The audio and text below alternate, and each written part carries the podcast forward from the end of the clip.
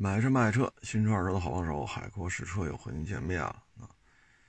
昨天有一网友给我发了张图片啊，看完之后吧，哟，我说这电动时代确实需要重新洗牌了啊！为什么这么说呢？这是一个 BMW 的 CE 四啊，是一个电动摩托，这台车呢价格是十七万六。啊，当然还低配十四万六啊，然后这车呢，我这电动的，我怎么得跑个五百七百的？结果呢，哎，不是那么回事啊，这个，嗯，只跑一百三，啊，只跑一百三。我说这一百三十公里的续航里程，卖十四万六，十七万六。然后充满电呢，需要四个多小时。我说这个，咱就这么单独摘出来说啊，说一百三的续航啊，然后是一俩轱辘的一个电动车，雅迪，你说要做这么一个用得了十四万六、十七万六？我就特好奇，我说他这个怎么他就能卖到这个价格呢？说我有什么十点几英寸，什么 TFT，什么彩屏，啊，我这有手机的那个那个叫什么来着，楚格啊，我这个减震怎么好？轮胎是哪个厂家的名牌轮胎？我说就这点东西，这怎么就能卖到十四万六、十七万六？续航里程一百三，这要让雅迪去做一个续航里程一百三，带一个十点几寸 TFT 彩屏的这么一个电动自行车，您说雅迪一万七千六能不能做出来？或者一万四千六？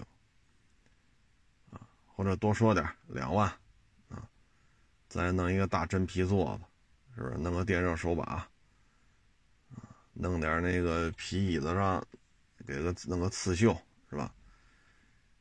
这玩意儿，哎，看完之后我觉得这个溢价呀，实在是。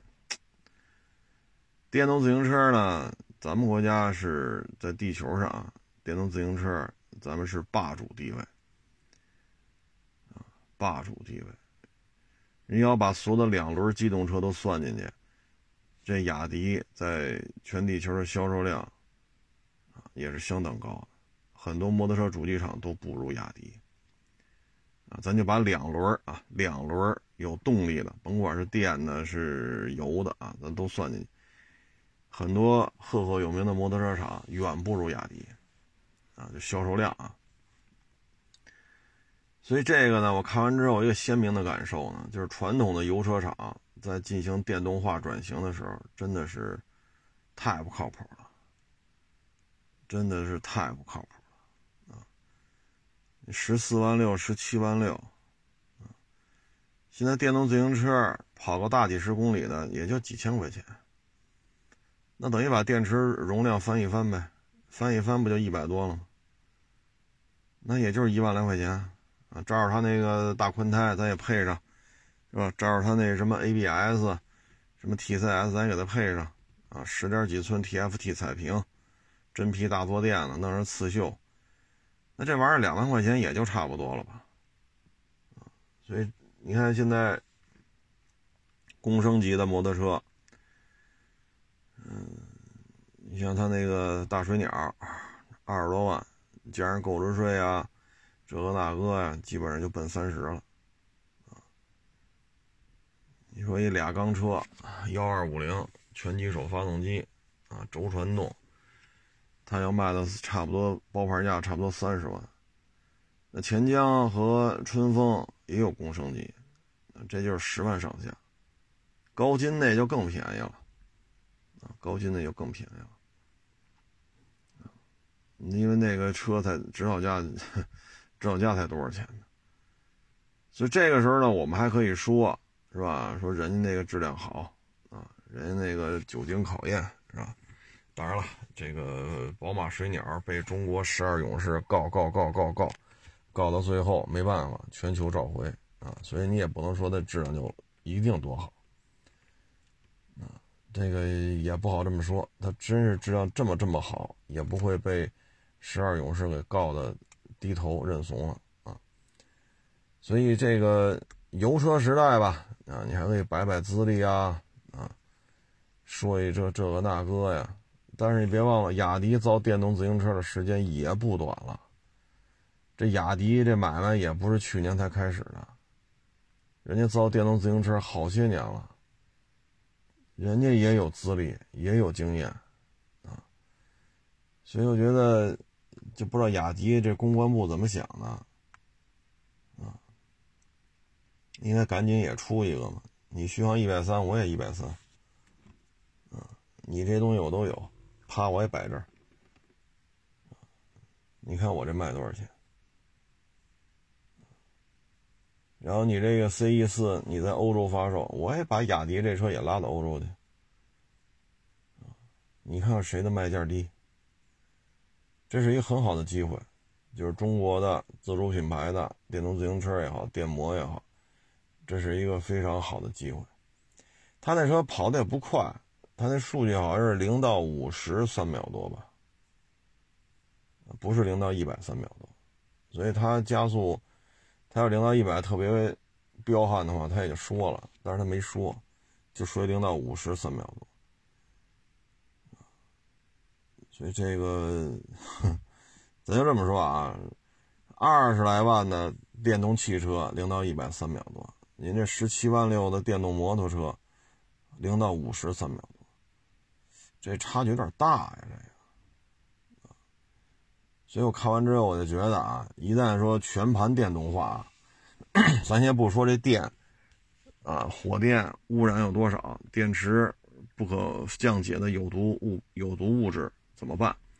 咱先不说这些问题，就是说现在因为国家这个趋势就是让你走电动化嘛，啊，咱就按照国家的规划走，那真到了电动摩托，这。我也不知道这宝马这个这个品牌含金量还能剩下多少啊？所以这个车看完让我颇为震惊啊！我当时觉得这是不拿雅迪当回事儿，这个宝马就把这个电摩做成这样吗？过两天吧，过两天发微博上，大家可以看看啊，长什么模样。说完这个宝马电摩啊，再说说昨天那交通事故。因为昨天比较忙啊，买了卖的这那事儿比较多。然后今天上午吧，好多网友给我发截屏啊、链接什么的，我看了一下，大致的意思呢是这个是一百多啊，警察给他化验了，他酒精含量是一百多啊，所以醉驾这事儿呢是跑不了了，这是其一。其二呢。真真不错啊！那个车祸当中的这个受害一方没有死，没有死，然后说现在是命是保住了，在医院还在救治，就这是好事啊，人没死。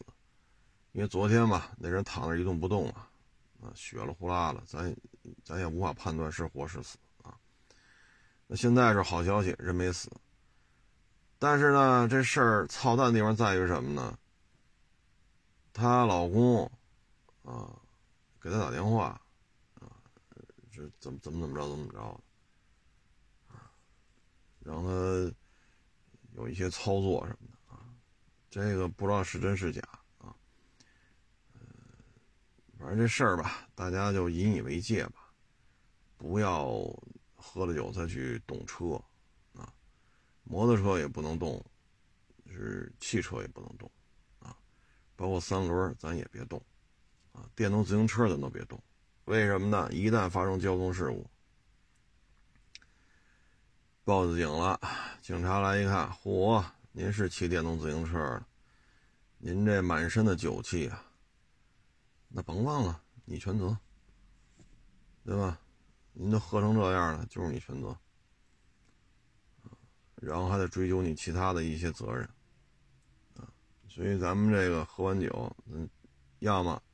让别人开，要么咱就找地儿歇着去，啊，先别动这车，否则的话这事儿一出吧，这结局不是所有人都能承受。这里边呢，嗯，有大量的案例啊，有大量的案例，我就不在这儿一一跟各位做分享了。你酒醒了之后，你这个那个，喝酒啊，不是一个，哎，怎么说呢？你包括这个，有些人啊，喝完酒，说了什么，做了什么，应该不知道。他就这个时候，就有些人会盯上你，盯上你。你喝多了之后，让你在协议上签字，让你这，让你那，我们身边就有这样的，喝多了，人给你弄一个抵押贷款合同，你签字吧，摁手印吧。傻乎乎的就自己给签了，签的过程人还拿手机给你录下来了，人家不多录，反正就是你拿起笔，拿起这份合同看了，看完之后放那一篇一篇签，这个过程都给录下来了。得，你自己真真你本人你签的笔记也对，这录像也对，至于说你。看这份合同之前，跟那吆五和，明显就亢奋状。人家不不把这块录像放出来，人只放在你那一篇一篇看，看完跟那签，签完了把合同把笔往那一放，就录这一段，签字真实有效。行了，啊，你这抵押贷款合同你就算签了，身边就出过这事，傻乎乎的不知道都。人家陪着你喝哦，你有这毛病啊？试试。哦，第二天醒了，昨天他干什么不知道？再试一次。哦，还真是。行了，打听打听。他们家房子哦，那有一套房子，门牌号多少？谁的户主？一了解完了，等你喝吧，喝完让你签。傻乎乎的都。但是你上了法院，这字儿是你签的，做司法鉴定字儿没错啊，还有视频呢。哎呦我去，真是这这这就是你啊！你说这酒桌上，但你签字这张桌子上什么也没有啊，没有酒，没有什么盘子碗呀，这半盘子鱼香肉丝啊，那有点什么鸡大腿的骨头，这有半拉猪蹄子，没有啊，这桌上很干净啊，也很安静啊。那看不出这是酒桌上，傻了吧？这身边就有人吃过这亏。你说你喝个什么劲儿？你愿意喝跟家喝，买一箱啊，喝去吧。你不能上外边胡胡闹去。你喝完了，你惹出多大事儿，自己都不知道怎么回事。等着找你来了啊！这抵押贷款这那你还不上了，你们家房子得给我，这才明白有这么档子事儿。所以对于这些呢，酒啊还是要慎重啊，包括那喝多了砸老子的，喝多了人家过来一女的，哈上来摸人胸摸人屁股扒人扒人裙子，那人能干吗？那一报警，警察肯定就来了，当街侮辱妇女。你就得进去啊！你是干嘛呢？你这监控录像、人证都有。你酒醒了，你说我不知道，你不知道，你不知道就没事了。别人家媳妇摸胸摸屁股，你说一句我不知道，就当这事没发生过。人家干吗？别废话，进去吧。啊，管吃管住了。公共场合猥亵妇女、扒人衣服。几个意思？你这，你说酒醒了我不知道，你说这管个屁用啊？那你要这么说，那我喝完酒杀人去抢银行的，我说我酒醒了什么都不知道，这事儿跟我没关系，能这么聊吗？所以说喝酒一定得注意，啊，一定得注意。但是生活当中我，就发现有些人他就是酒腻子，咱说科小一点，酒精依赖症。他对于酒精，他有一种心理上的这种瘾，心瘾，就类似于吸毒似的。你不让喝他难受，这个玩意儿得去治去，你像我生在这儿长在这儿，啊，身边的酒腻子也不老少。你按按照现在我这个年龄，蓦然回首，你再看，反而这些酒腻子基本上就是一事无成。好，中午十一点多聚这儿了，喝，吧嗒一口菜，滋儿喽一口酒。晚上五六点钟，嚯，还喝呢，啤酒、白酒，桌子上一堆狼藉啊，这个菜没了。买花生豆去，花生豆没了，那冰箱里有没有西红柿、黄瓜？啊，实在不行，立了歪斜的摊几个鸡蛋。再不行，那还有那个炸酱面那酱，啊，包根大葱，啊，葱须子还在呢，就蘸上酱就吃了，一直喝到晚上八九点钟。你说你这么喝，你在你家这么喝，没人管啊，不犯法，警察不来抓你了。但是人的精力是有限的，你今儿这么喝，明儿肯定头疼，那意味着今儿你学不了什么东西，你也干不了什么事儿，明儿你也没有学习的状态，你也干不了什么事儿，你周而复始，别人可以学更多的知识，啊，是学习一些，呃，考证啊，还是学习一些操作，比如说汽修啊，实际操作呀，啊，还是像我们多接触车呀，啊，还是说您是厨子，你炒菜去。啊，你说您是实习大夫，你跟着老医生学习学习；中医的话，学习学习号脉，学习学习扎针灸，学习学习这个开药方，对吧？学习学习望闻切问。你要西医呢，你学习学习这个检查的流程，什么样的病症，什么样检查结果对应什么样的治疗法。人家精力都在那儿了，人家在学，您在喝。你今天不学，人家学了；你明天头疼，人家还在学；你后天又喝，人还在学，周而复始。所以这一辈子就是一事无成。酒腻子的结局大多是这样，大多是这样。因为现在二零二二年了，这是社会主义新中国，这法治社会啊，不像过去了哈。这个要上战场了，来吧，兄弟们！这一波冲锋，咱们能不能活下来不知道。一人喝一杯，咕咚咚咚咚咚，喝完了，好，手榴弹腰里一插，子弹一上膛，后背再背一把大刀，上吧。那这一轮冲锋啊，可能一个连就能活下一个排了。再一次冲锋，这一个排可能就活下三五个人。那是战争年代，现在可不是靠。喝酒这个那个，啊，所以凡是身边有酒腻子的，你看吧，你把时间线拉长二十年、三十年，啊，以我这个岁数再去看，那基本就是一事无成，啊，而且我身边还就有人出过这事儿，你不是喝完酒就神志不清了吗？我就让你签个字呗。嗯，抵押贷款你做一担保，对吧？张三跟李四借钱，你拿你家房子做担保，那张三李四真借了这笔钱了吗？反正真借不假借咱不知道，反正最终他只要不张三不还李四，那你这房子就归人家，就这么简单。所以喝酒这种东西呢。年轻一代吧，一定得注意，啊，不是说吸毒，除了吸毒咱不沾，别的无所谓，可不是那回事。一旦形成酒精依赖，那这一辈子也也就干不了什么了，干不了什么，这一辈子就是抱着酒瓶子过呗，所以呢，就是得注意，啊，包括咱们之前说找媳妇儿什么的。不良嗜好里边就有这个，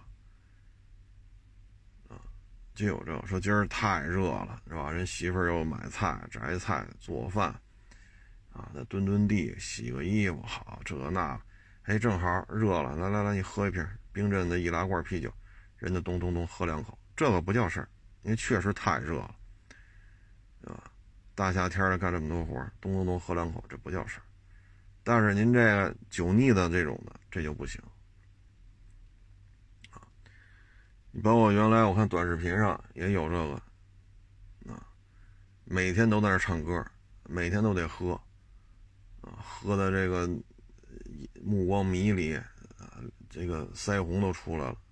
这腮红不是打的腮红啊，是拿粉儿什么往上扑弄上的，就是喝的腮红都出来了。然后搁那唱，一开始我觉得唱的还行，但后来我发现，怎么天天这么喝呀？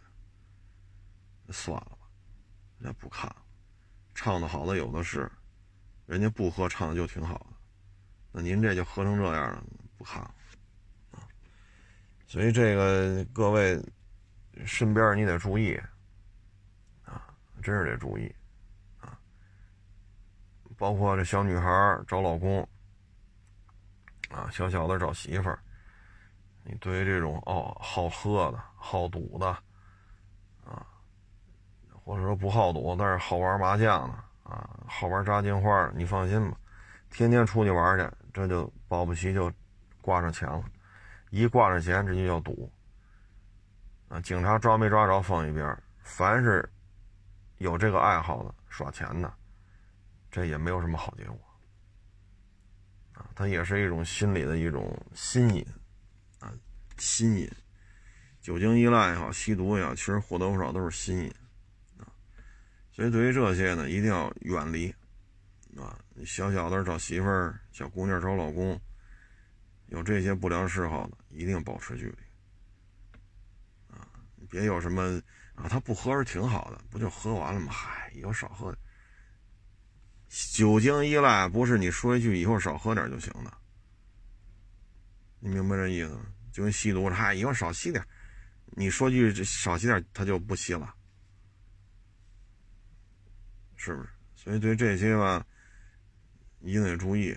包括你做买卖啊，说这咱们几人合伙干点什么，如果其中有人就酗酒，那这买卖你别参与；或者有人就天天耍牌去，这牌牌桌上耍来耍去就沾了钱，这你也别参与，这买卖都好不了啊！别参与，我宁可家待着，我不就损失三顿饭钱吗？你千万别跟这样人合伙，这个那个的。这两天也是，嗯，小道消息啊，说好像是婚恋这一块好像要有国家队出马了。主要是几个原因吧。首先，现在就是结婚的、生育的，这个在下降。然后呢，这个是关系到国家的这个。战略发展，因为你十四亿人有十四亿人的玩法，三五亿人和十三四亿人，这不是一个玩法所以这种情况之下，婚恋这一块呢，国家肯定会出台一些政策现在呢，婚恋市场确实是太，唉，可以说好人不多了。像这些大的婚恋网站，交费啊，一万八千八，什么九千八百八，给你约几个啊，然后谈，只要有一个接触时间超过三个月，这钱就不退。你放心吧，准超过三个月再给你玩消失，这钱就不退了，不退后续的再给你什么，什么什么什么感情，什么情场，什么智商培训。啊婚恋着装什么培训班啊？原来说过啊，找几个婚托，就一大别墅啊，嗯，租点豪车啊，然后就聊呗，弄得你五迷三道的，你交八千八，你看见没有？是这样的对象，你交一万九千八，你看收入、言谈话语、学历就高了。哎，你看，你看，咱也不是没有吧？给你介绍了仨，这个最长的谈了四个月，咱说了三个月就算成功了。你看四个月，你还是得，你你你可能啊，我们侧面了解你这个谈吐啊、着装啊、言谈话语可能还得改改，因为人家阶层太高啊，你得提高自身修养。我这还一个三万八千八的培训班。交完钱之后，哎，你看你现在，我觉得你一万九千八那个档次介绍来的就不行了，您弄那个三万九千八，你看大别墅吧，你看人人家，人家请你吃三顿饭了吧，对吧？人家给你看两场电影了吧？人家请你去别墅 吃饭去了，你看看，是不是是不是有效果？啊，然后一聊这个啊，我们就保你四个月，四个月之后还交往呢，我们就不退费了。你放心，到五个月时候准散。你看，你差一点就成，就是人家父母啊，就是觉得你这个着装品味啊，跟着你在。你看我们这还一个恋爱服装的这种培训啊，穿衣搭配的啊，婚什么婚姻的，就是服饰搭配，你再来一学学，这是两万九千八，好家伙！这小姑娘是五迷三道，这一下子啊，一两年的青春，啊，十好几万、二十万的费用，最后啥也不是。等警察找他来了，还还不信呢。我们是真爱。警察讲话，他跟你真爱什么呀？真爱？你看他同时跟几个女的，对吧？你看他上家是谁？这不是你这婚恋的这个平台的，这这不就是？一一水的吗？这边收你找找老公的这个费用，那边他在有提成，雇这雇这男的陪你聊。那别墅也是他们租的，车也是他们租的。什么这什么什么叫真爱啊？小姑娘，你这你得把眼睛擦擦亮点你这个得。那警察也不能无缘无故为这事上家找你来，找你那肯定就是你这钱是被人骗了。这个那个那个这个，你说，你说你再跟警察说我们是真爱，好家伙，你这，哎呀，你你你再梗着个脖子说这个，你说，哎，就现在呢，国家队要出场了，可能要有国家牵头办的这个婚恋交友的这个平台，确实这里边也出现了太多骗钱骗色，引发一些人间悲剧啊，这因为现在要提高结婚的。比率要提高生育率啊，所以从搞对象这个层面，国家就要出面。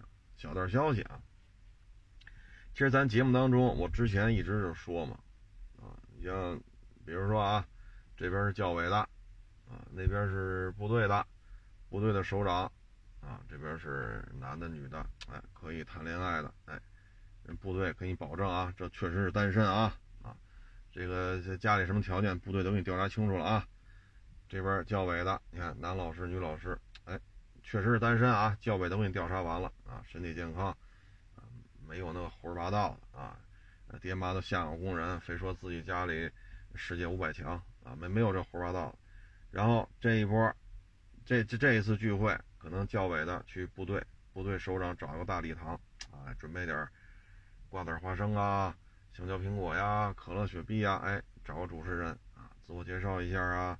做个游戏啊，唱个歌啊，跳个舞，哎，大家就认识了。过一个月俩月，哎，教委再找个大礼堂，把部队的也请过来，双方领导也都来，是吧？然后再找个主持人，瓜子花生啊，香蕉苹果呀，可乐雪碧，大家再跳个舞啊，唱个歌啊，再自我介绍一下啊。过去我所认知当中，这些大的单位是愿意搞这些活动。其实最起码他能做做一个身份的鉴这个。甄别吧，您不是解放军军官，您别穿个假军服出来骗人。这部队和教委，或者说部队和这个卫健委，嗯那那最起码卫健委组他就是医生，啊，他就是护士，人家可以做担保嘛。这身份不可能是假冒的。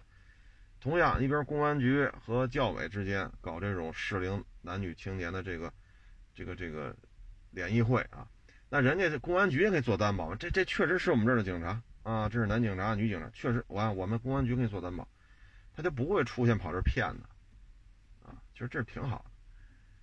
但是疫情嘛，人员密集，啊，哎，所以有些事儿，单位领导有的心，他也不敢弄。你这不是人员密集吗？人员流动，啊，你也不能说都弄那荒山去、草原去，是吧？人和人都距离十米。扯着嗓子喊，这也不合适啊！所以这国家出面呢，出做一些婚恋方面的一些平台啊，我觉得这会好一点啊。其实我还是觉得过去那种挺好单位出面最起码他是不是军人，他是不是教师，是不是警察，人单位可以做担保。家里条件什么的，单位也可以给你做一个担保，不会出现这种骗钱骗色啊，最后弄得很很不愉快，甚至一些人间悲剧。然后还一消息呢，就是去年这一年吧，咱们这离婚率大幅度下降，啊，也出了不是冷静期了吗？啊，也出了冷静期了。再一个呢，繁华过后。其实就是在家里得过日子，啊，嗯，各种隔离，各种管控啊，可能应酬啊、加班啊没那么多了。然后呢，夫妻之间呢，可能心平气和的一起照顾照顾孩子呀，照顾照顾老人呀，啊，一起能够吃顿饭呀，再加上冷静期，啊，遇到困难了就得一起想办法嘛。所以可能繁华过繁华过后嘛，啊，平平淡淡才是真。离婚率下降是好事儿，当然了，这跟这个像北京啊，离了婚三年之内不让买房，跟这些政策也有一定的关系啊。但是总体来看吧，结婚离婚耗费的时间成本太高啊。原来举过这例子。你说俩人相识、相知、相恋，携手步入婚姻的殿堂，这怎么也得两三年吧？然后你怀孕生孩子，啊，这孩子两岁多的上幼儿园，上幼儿园之后您再闹，您再离，那这个周期，那个两三年恋爱、相识、结婚到怀孕到上幼儿园，你这一圈下来，至少五六年的时间就出去了。离完婚之后。你说过一年你再找，然后再到孩子上幼儿园，这又得五六年，等于十二三、十三四年，甚至十四五年的时间就出去了。啊，那你要说二十三四岁的话，你加十三四年，好家伙，您这三十大了。那你这一直就是结婚、离婚、怀孕、生孩子，财产分割，孩子抚养权归谁，然后再结婚、再生。再去幼儿园，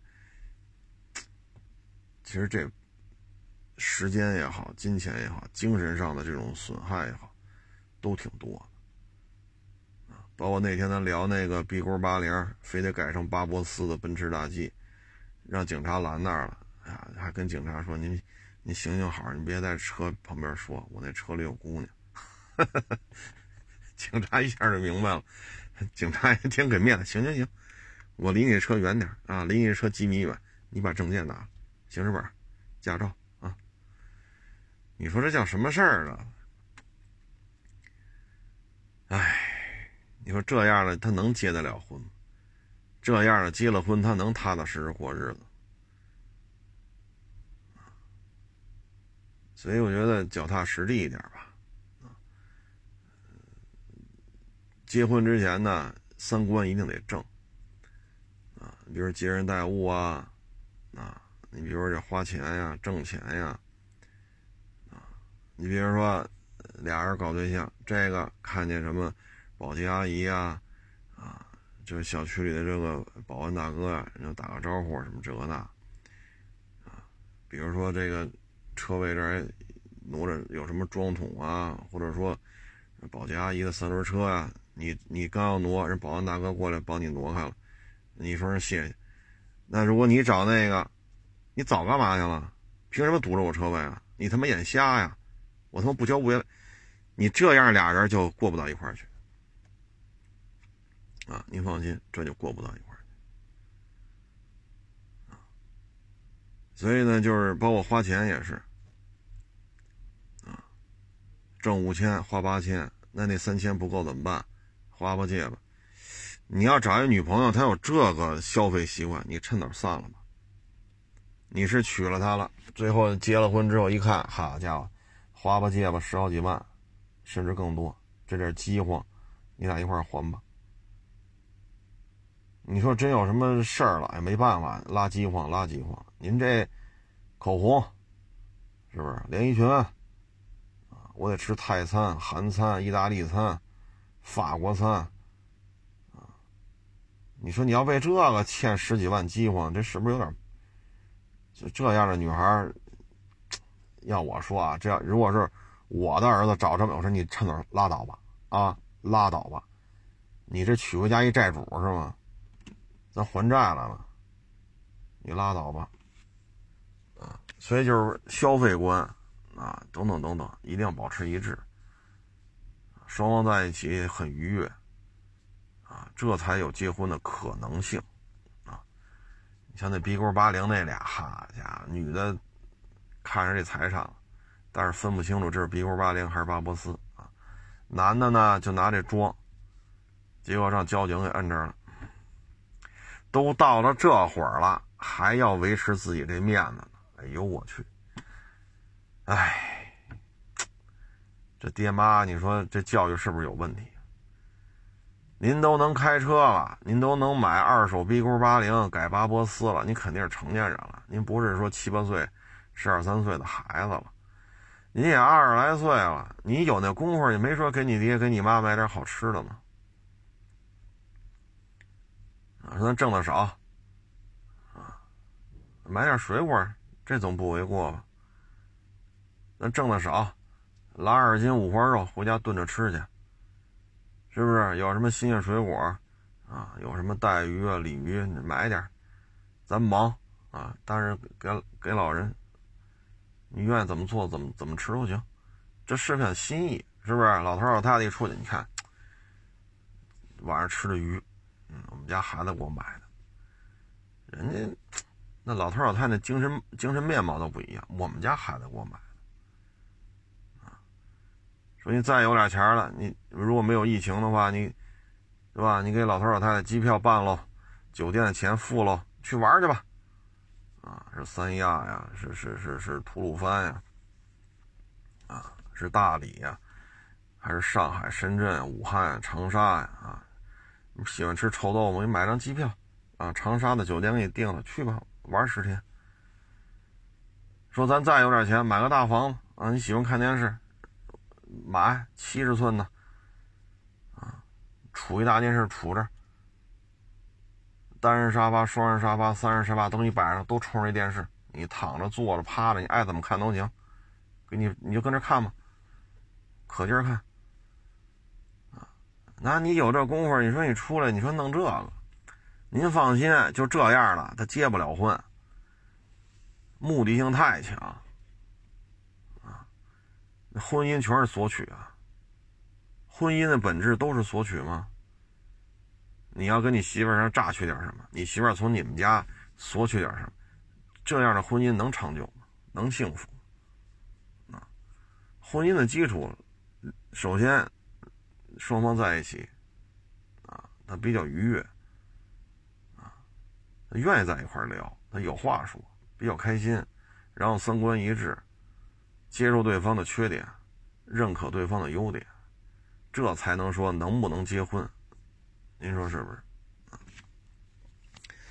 昨天说说摩托车啊，这摩托车呢，今儿又好几个网友给我转一视频，又是跑山，一兰博基尼人跑山，那兰博基尼确实在双黄线的本方车道呢，啊，确实在本方车道呢。但是不知道为什么嘣儿就又撞上了，嗯，我这个也没看明白啊，因为它整个这个这一串车啊，我看着不像中国啊，为什么呢？这一上山全在左侧，下山全在右侧，所以我感觉这个咱们是靠右通行，但是它上山下山都是靠左通行，我感觉不像不像是在国内啊。然后，嘣儿，摩托车又和这兰博基尼迎头对撞，啊，这个，哎，骑得慢，骑得久，你甭管是这是左舵行驶的还是右舵行驶的啊，但是咱们国家呢，那说明所有的机动车全逆行了，啊，如果在那个方向盘在右侧的呢，那就说明摩托车逆行了啊，甭管是左舵右舵啊，就是这个摩托车的速度慢一点。因为看这画面呢，这应该是个下坡。你摩托车下坡骑这么快，啊，而且是压着双黄线，正好。唉，没办法，这年轻啊，不听啊，不听，就非得亲眼所见了，才能怎么怎么着，或者亲身经历了才能怎么怎么着。但是有些事儿，可能你这辈子要经历的话，只能经历一次。啊，经历两次可能命就没了，啊！但是年轻一代，有些人能沟通，有些人沟通不了。除了这个，就这个酒驾呀、搞对象啊，啊，昨天还一事儿挺有意思，是上海是广州，没记住啊，也是地铁里边，一个女的穿着三点式。抱着地铁中间不是那扶手那杆儿吗？从底面到顶棚，跟那跳，做一些不可描述的一些动作，然后几个人咔咔咔咔咔咔，有录像的，有拍照。这事儿呢，迅速的就被当地警方啊就给处理了，四个人，三个拘留，一个罚款，后来就问地铁说：“你怎么能穿成这样让他上？”地铁说：“你调监控，你看他他穿着正常。”他进了车厢之后换的衣服，那种高跟鞋，三点式，脑袋上戴一个鸡冠子什么的，啊，这大羽毛什么之类的。哎呀，这真是流量至上啊！啊，为了出名也不知道该干什么好了。现在什么事儿一说流量至上，就他妈完犊子。你把我天天骂平行进口车暴利、暴利、暴利。我有时候看，我操！我说，我说没干过平行进口车吗？这卖个五七零能挣一百万？我操！这这话都这这这张嘴就来吗？你干过平行进口啊？就是因为干干平行进口不挣钱，您才不干呢？您才开始啊？算了，后边我就不说了啊。容易让人形成人身攻击了，揭人老底了。咱后边就不说了啊。就是您干过平行进口车，就是因为挣的少，您才不干。现在扭头的又说这个，太没意思了。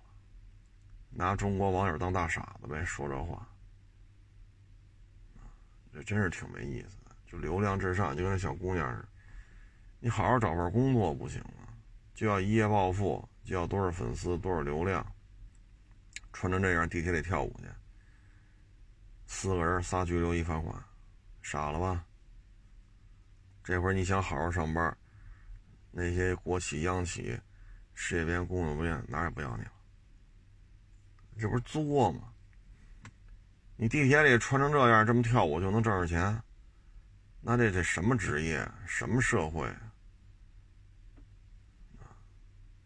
所以现在就是流量至上，胡说八道。包括摩托车圈这些博主也是，你骂我傻叉，我骂你傻叉，指名道姓的骂。我有时候特感慨，我说中国的摩托车文化就是骂大街嘛。我现在摩托车的博主，我看的有一个专门拆发动机的，每天都拆一个，什么豪爵铃木二五零啊，春风六百啊，什么七五二啊，八百 MT 啊，啊，高金啊。还有那个那高金那叫那叫什么来着？啊，五百啊，高金五百，还有那个什么呃 QG 啊啊这个那个啊，反正每天都拆一台，我看着我也挺挺有意思的。没有什么流量之分，人就告诉你看没有，这弹簧不行了啊，怎么什么故障，怎么拆，换什么样的弹簧，然后怎么装回去，怎么试车，你看这没事儿，我觉得这挺好。还有一个就是西双版纳那个教骑行技术的啊，基本都是 ADV。你比如说三十三十度、四十度那土坡，它在土坡上放几个桩桶，在这个这么大的倾角下，骑着一重型 ADV，比如大水鸟，绕这个桩桶绕八字啊，或者几个桩桶的话，每个桩桶绕一圈，然后再到下一个再绕。这么陡的坡，巨慢骑的，那控车技术真了不得了，巨慢。要么就是那个十厘米宽那水泥水泥那个就花台花花池子边那个，或者马路牙子那个台阶儿，哎，他弄一溜，大概有个十几米、二十几米长，骑着这种重型 ADV，就是走直线嘛，啊，独木桥嘛，科目当中叫独木桥，慢慢慢慢慢走，全是这些技巧类的，啊，教教你怎么骑，这个我是愿意看。还有那个就是各种新新摩托车测试，老永远是那块场地，加速、穿桩、刹车、压弯我那个我也愿意看，那实打实在那开呀。然后这个刹车怎么样，加速怎么样，绕桩怎么样，哪有问题？这那，这个我是愿意看。剩下的就天天就是你骂我，我骂你，然后做直播，直播带货，给自己变流量变现。哎呀，我有时候看他们，我就觉得。中国的摩托车文化是什么呀？就骂大街呗。这个博主骂那个博主，那个博主骂这个博主。中国摩托车文化就是就是骂来骂去嘛。年轻一代呢是互联网短视频的忠实的这个消费群体受众面啊，他们就看着这帮人，所以他们出去，他们认为的摩托车文化就是互相骂呗。看谁不顺眼就骂。你说八竿子打不着，那也搁这骂。我觉得真是我理解不了，所以才会出现什么竖中指啊，这个那个呀，啊，然后哎呀，这真是我说这么多摩托车博主，我认为能代表中国摩托车文化的屈指可数。那拆发动机那个，我觉得这行，我还挺愿意看。那个西双版纳那个摩托车场地驾控，那是真是有两下子。还有一个就是做新车评测的，永远这块场地，我觉得这 OK 啊。同样一个场地，同样一个人骑，它很多东西相对而言，它有一个相对固定的一个基础啊。在这之上，我们来看你的表现到底怎么样。我觉得这些都 OK 啊，啊，其他的真是没什么兴趣，反正看完之后都有厌恶感啊。我就特别担心就是什么呢？年轻一代，互联网的忠实消费、忠实受众。就天天就是这种这种这种秒天秒地是吧？大爷，我参加工作了，你们在座都是垃圾，我要革了这个行业的命啊！就这么一种心态出来，看这些骂战，他就认为摩托车圈就得看不惯就得开骂。中国汽车这不是不是这这这中国摩托车文化真的不应该是这样啊！这些博主我觉得就应该取缔了。你你别天天骂大街了，你们流量是收割了，那中国摩托车文化成什么了？啊，这个，哎，你说龙娃的这个，这才是中国摩托车文化的典型之一。人家也不骂大街，人家也没有钱，啊，借两千块钱加油去，车都给骑报废了。二三十个小时不休息，困的坐在摩托车上都能呼呼呼睡着了。人家能赢得全中国人的尊重，人家可不靠骂大街出的名。你说这是不是中国摩托车文化的悲哀啊？这么多靠骂大街、靠互相诋毁、互相骂，然后收割流量啊，然后做直播带货挣钱，人家呢豁出一条命去，负债两千元加油，车漆报废了。在摩托车上都能睡着了，摩托车都起报废了，人家拿出命去干。你说什么是中国摩托车文化？欢迎关注我新浪微博“海阔是这种”。